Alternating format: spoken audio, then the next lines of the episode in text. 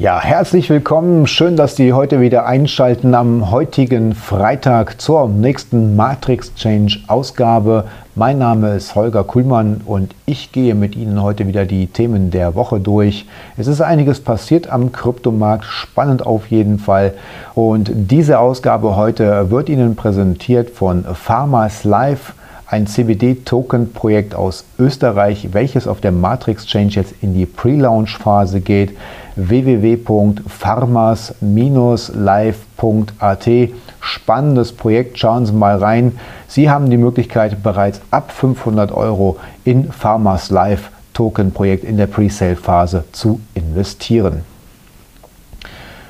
Ja, die Woche war äußerst spektakulär und ich versuche mich auch wirklich kurz zu fassen, denn es gab einiges. Es gab eine Razzia im Finanzministerium. Ich musste dieses Thema einfach aufgreifen, weil es wird immer wieder geschimpft über den bösen, bösen Bitcoin und die ganz bösen kriminellen Kryptowährungen.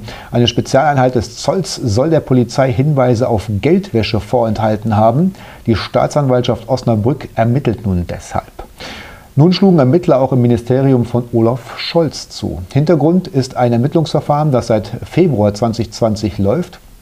Es richtet sich gegen namentlich nicht benannte Verantwortliche der Financial Intelligence Unit, also einer Spezialeinheit des äh, Zolls, gegen Geldwäsche. Es besteht der Verdacht auf Strafvereitlung im Amt.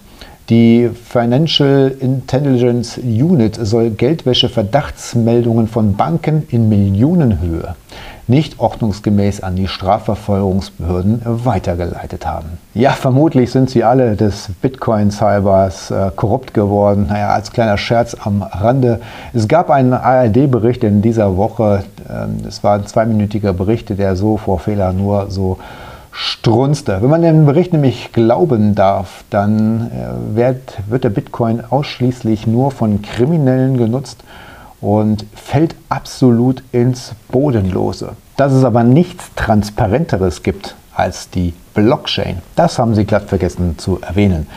Ja, schauen wir uns mal an, was der Bitcoin nämlich so macht. Er lag nämlich noch vor einem Jahr bei 10.400 US-Dollar und heute liegt er bei rund 45.000, 46.000 US-Dollar, ist natürlich nach wie vor im Minus. Ethereum genau das gleiche bei 3.300 Dollar. Auch Cardano hat einen starken Rücksetzer gehabt, liegt jetzt bei 2,44 Dollar. Auch XRP hat hier deutlich Kursverluste hinnehmen müssen. Letztendlich Solana trotzte dem Ganzen ein bisschen, konnte in dieser Woche noch ein Plus von 24 fast 25 Prozent verzeichnen liegt allerdings heute auch mit einem dicken zweistelligen Minus. Gut, äh, in dem ARD-Beitrag wurde natürlich gesagt, äh, der Bitcoin fällt und fällt ins Bodenlose. Was stimmt ist, dass es in dieser Woche zu einem sogenannten ähm, Flash-Crash am Kryptomarkt gekommen ist. Am 7. September ist der Bitcoin nämlich in El Salvador als offizielles Zahlungsmittel eingeführt worden. Zuvor hatte sich nämlich eine Twitter- und Reddit-Community zusammengetan und man hat solidarisch vereinbart, 30 Dollar in Bitcoin zu kaufen. Und dann passierte etwas, womit man so nicht in diesem Ausmaß rechnen konnte. Der Bitcoin brach innerhalb von weniger Augenblicke am Dienstagnachmittag zusammen von 52.000 US-Dollar auf beinahe 43, 42, je nachdem, welche, welche Börse man Glauben schenken darf. Ich glaube, der niedrigste Punkt war bei 42.800 US-Dollar. Branchenexperten machten teils extreme Hebelpositionen dafür mitverantwortlich. 3,54 Milliarden US-Dollar liquidiert und es wäre nicht das erste Mal, dass die Implosion stark gehebelter Positionen eine normale Korrektur, also in einem Flash-Crash, ausarten lassen. Najib Bukele stimmte das allerdings wiederum sehr fröhlich, denn El Salvador nutzte den Dip, um weitere Bitcoin zu akkumulieren. Insgesamt stockte Venezuela seine Bitcoins auf 550 Stück auf. El Salvadors Präsident Najib Bukele ließ es sich natürlich nicht nehmen, auch darüber zu twittern. Er schrieb Buying the Dip, 150 new coins added. Und it appears the discount is ending. Thanks for the dip. IMF News. Also er greift damit gleich die IMF an. Es gab da so diverse Verschwörungstheorien. We saved a million in printed paper. El Salvador new holds 550 Bitcoin. Herzlichen Glückwunsch nach El Salvador auf jeden Fall. Gute Entscheidung, den Dip nachzukaufen. Ich bin mir sicher, dass auch der Bullrun noch nicht fertig ist und auch da noch einige Steigerungspotenziale dieses Jahr drin sind.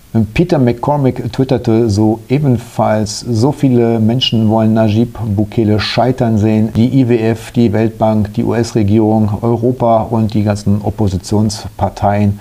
Doch wenn es ihm mit seinem Ehrgeiz gelingt, das Bitcoin-Projekt, wird er die gesamte Bevölkerung von El Salvador aufrichten. Stellen Sie sich vor, Sie möchten, dass die Menschen lediglich noch mehr leiden. Ja, die Adaption von Bitcoin und Co. schreitet immer weiter voran. Als fünftes Land der Welt hat jetzt nun auch die Ukraine Kryptowährung legalisiert, was ein sicheres Zeichen dafür ist, dass die Adaption des Bitcoin auf dem Vormarsch ist, meint CNBC. Regierungen auf der ganzen Welt ergreifen entsprechende Maßnahmen. Das ukrainische Parlament hat diese Entscheidung bereits einstimmig getroffen. Der Gesetzentwurf wurde bereits im Jahr 2020 auf den Weg gebracht.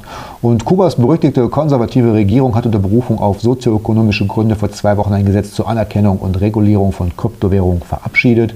Und es scheint, dass das zentralamerikanische Land Panama als nächstes auf der Liste steht. Die Regierung des Landes arbeitet an einem Entwurf für ein Kryptowährungsgesetz. Ja, spannend zu sehen, wie da die Reise in den nächsten Monaten noch sein wird. Es gibt noch weitere Staaten auf der Welt, die prüfen Bitcoin gerade und das kann auch so einen Dominoeffekt haben. El Salvador könnte man jetzt sozusagen als Versuchskaninchen sehen. Und wenn man sieht, dass die Adaption mit Bitcoin in El Salvador gut klappt und die Menschen das annehmen und es funktioniert gut, dann kann ich mir vorstellen, dass weitere Nationen folgen werden. Ja, der Brett Garlinghouse ist der CEO von Ripple Labs und er veröffentlichte einen Brief zum Thema SEC. Sie wissen ja, die SEC äh, greift da gerade zu einem sogenannten Rundumschlag aus. Der Angriff der SEC auf Kryptowährungen in den Vereinigten Staaten ist dann die Überschrift weitere Reaktion auf die heutige Einreichung von unseren Anwälten auf dem Kryptowährungsmarkt. Die SEC liegt in Bezug auf die Fakten und das Gesetz völlig falsch und wir sind zuversichtlich, dass wir uns letztendlich vor einem neutralen Richter durchsetzen werden. XRP, die drittgrößte virtuelle Währung mit Milliarden von Dollar im täglichen Handel, ist eine Währung, wie die SEC Bitcoin und Ether betrachtet hat und ist kein Investitionsvertrag. Dieser Fall hat keine Ähnlichkeit mit den Initial Coin Offering Fällen, die die SEC zuvor angestrengt hat und dehnt den Howey-Standard bis zur Unkenntlichkeit aus. Die Klage ist rechtlich falsch. Andere wichtige Zweige der US-Regierung, darunter das Justizministerium und das FinCEN des Finanzministeriums, haben bereits festgestellt, dass XRP eine Währung ist. Transaktionen mit XRP fallen daher nicht in den Anwendungsbereich der Bundeswertpapiergesetze. Dies ist nicht das erste Mal, dass die SEC versucht hat, ihre gesetzlichen Befugnisse zu überschreiten. Die Gerichte haben dies schon früher korrigiert und werden es jetzt auch wieder tun. XRP ist kein Investitionsvertrag. XRP-Inhaber sind weder an den Gewinnen von Ripple beteiligt, noch erhalten sie Dividenden, noch haben sie Stimmrechte oder andere Unternehmensrechte. Die Käufer erhalten beim Kauf von XRP nichts anderes außer dem Vermögenswert. Und tatsächlich hat die große Mehrheit der XRP Inhaber keinerlei Verbindung oder Beziehung zu Ripple. Ripple hat Aktionäre. Wenn Sie in Ripple investieren wollen, kaufen Sie nicht XRP, sondern Anteile an Ripple. Im Gegensatz zu Wertpapieren ist der Marktwert von XRP nicht mit den Aktivitäten von Ripple korreliert. Stattdessen korreliert der Preis von XRP mit der Entwicklung anderer virtueller Währungen. Heißt also, wenn der Bitcoin runtergeht, geht mit ganz großer Gewissheit auch der XRP-Token runter. Wie Sie alle wissen, haben wir immer versucht, so viel wie möglich zu kommunizieren, so transparent wie möglich zu sein und zu erklären, wie wir über den langfristigen Wert von XRP denken. Wir haben immer daran gearbeitet, mit den Regulierungsbehörden zusammen zu arbeiten. Wir haben weltweit proaktiv zusammengearbeitet und sogar hier in den USA, indem wir mit der SEC kooperiert und im guten Glauben gehandelt haben. Selbst als sich diese Gespräche in die Länge gezogen haben, waren wir bereit und willens, den Dialog fortzusetzen. Es sieht also danach aus, als wolle die SEC hier zu einem Rundumschlag ausholen, denn jetzt wurde auch Coinbase verwarnt. Es hieß, dass Coinbase kein Lending anbieten darf. Coinbase hat 4% angeboten, wo andere 6 bis 8 oder manche sogar 9% angeboten haben und die SEC untersagt dies und lässt aber Coinbase komplett im Dunkeln. Die SEC untersagt das nur, aber begründet nicht warum. Und Coinbase hat auch hier keine Möglichkeit zur Nachbesserung weil einfach nicht gesagt wird, was da falsch gemacht wird. Und der Coinbase-CEO Brian Armstrong äußerte sich auf Twitter dazu auch sehr, sehr kritisch. Unter anderem sagte er, jahrelang waren wir in Gesprächen, in guten, konstruktiven Gesprächen mit Ripple und waren immer in guten, konstruktiven Austausch. Und ähm, er kritisiert halt, dass ähm, viele glücklich waren in der Vergangenheit mit Krypto, viel Werte gewonnen haben und nun wolle Coinbase 4% fürs, fürs Verleihen der Kryptowerte anbieten und plötzlich heißt es, ihr dürft nicht und ihr bekommt eine Verwarnung. Das kann es ja irgendwie dann auch nicht sein.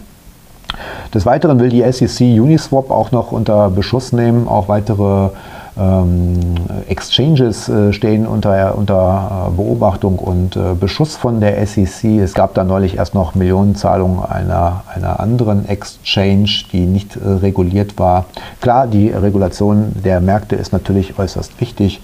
Hier spitzt sich das Ganze allerdings etwas zu. Ähm, allein der Fall XRP, also Ripple gegen die SEC, ist so eine Patt-Situation, die äußerst ähm, ja, schwierig ist. Ich glaube, die SEC möchte da nicht als Verlierer rausgehen und Ripple Labs am Ende des Tages auch nicht, äh, um, um ja, noch Milliarden zahlen zu müssen. Und äh, das ist nun mal eben auch kein Pappenstiel. Zuletzt hat äh, Ripple von den Mitarbeitern der SEC verlangt, Einsicht zu bekommen, wer von den Mitarbeitern vielleicht sogar XRP-Token hält. Dazu hat allerdings die SEC Einspruch äh, erhoben und gesagt, wir wollen nicht offenlegen, da, aus Datenschutzgründen, wer von unseren Mitarbeitern äh, Ripple-Token gekauft hat. Aus meiner Sicht ist es allerdings so, es ist eine Behörde und wenn eine Behörde etwas anordnet, ähm, möchte ich gerne auch wissen, ob sich die Mitarbeiter daran gehalten haben, aus Datenschutzgründen hin oder her. Klar ist es natürlich schwierig, überhaupt zu beweisen, ob ein Mitarbeiter überhaupt äh, XRP gekauft hat oder nicht. Aber sollte das der Fall gewesen sein, müsste der Fall im Grunde genommen eigentlich ad acta gelegt werden. Im Gegenzug dazu muss Ripple Unternehmenskommunikations-, also interne Kommunikationsnachrichten ähm, erbringen.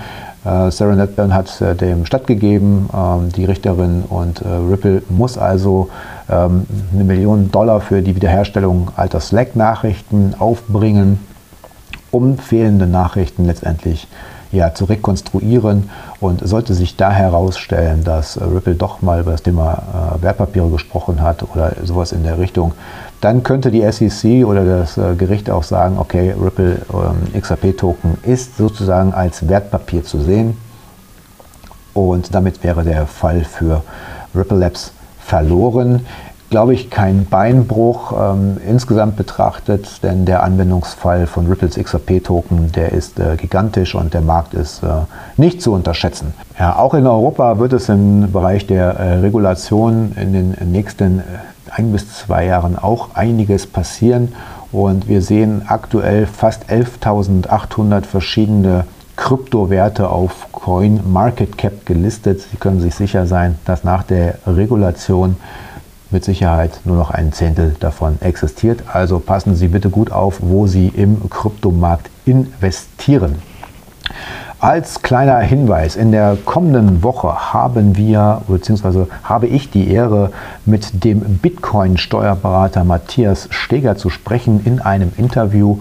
Und wir wollen über das Thema Steuern im Krypto- und Tokenbereich einmal sprechen. Sollten Sie konkrete Fragen haben zum Thema Krypto und Steuern. Dann finden Sie in der Caption eine E-Mail-Adresse, an die Sie sich wenden können. Lassen Sie mir eine E-Mail zukommen, wenn Sie Fragen haben, ganz konkret. Wir versuchen darauf dann in unserem Gespräch in der kommenden Woche einzugehen. Wir sehen uns wieder am kommenden Dienstag. Dann geht es zum dritten Wahlcheck und dann nehmen wir nämlich die CDU, CSU unter die Lupe und schauen auch mal ganz genau nach, was haben denn CDU und CSU im Bereich Steuern und Finanzen und vor allem im Bereich der Blockchain-Technologie sozusagen. Befürworten Sie das? Sind Sie dagegen? Also bleiben Sie gespannt. Ich freue mich, dass wir uns wiedersehen. Bis zum kommenden Dienstag und ich sage erstmal schönes Wochenende. Tschüss.